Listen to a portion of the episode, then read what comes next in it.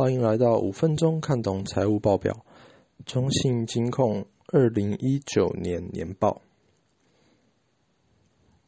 二零一五年，他以一股台寿保换一点四四股中信金并了台寿保。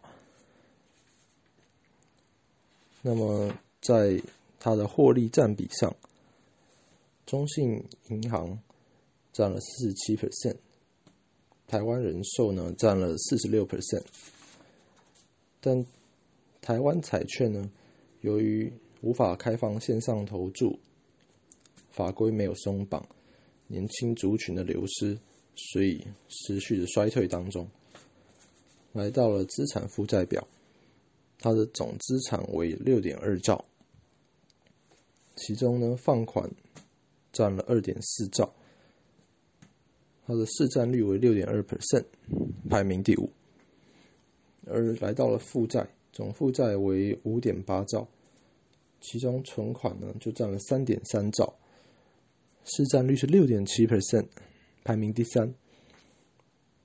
它的总权益为三千八百亿元。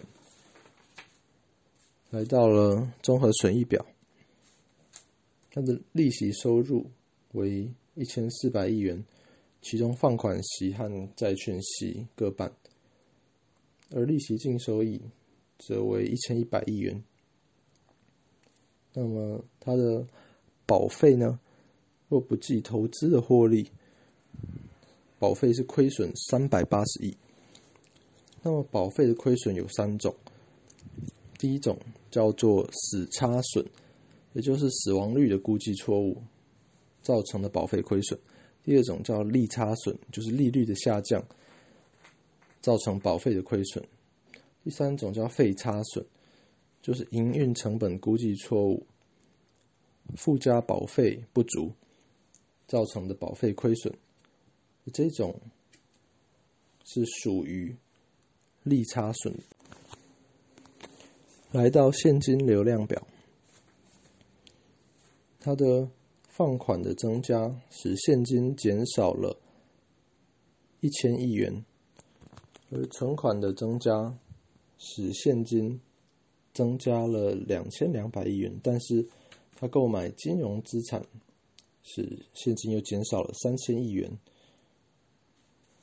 总总和来说，他的营业现金流呢是负的五百亿元。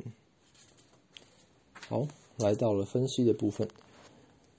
它的二零二一年三月二十六日的股价为二十一点九，本益比为九点九六，pass。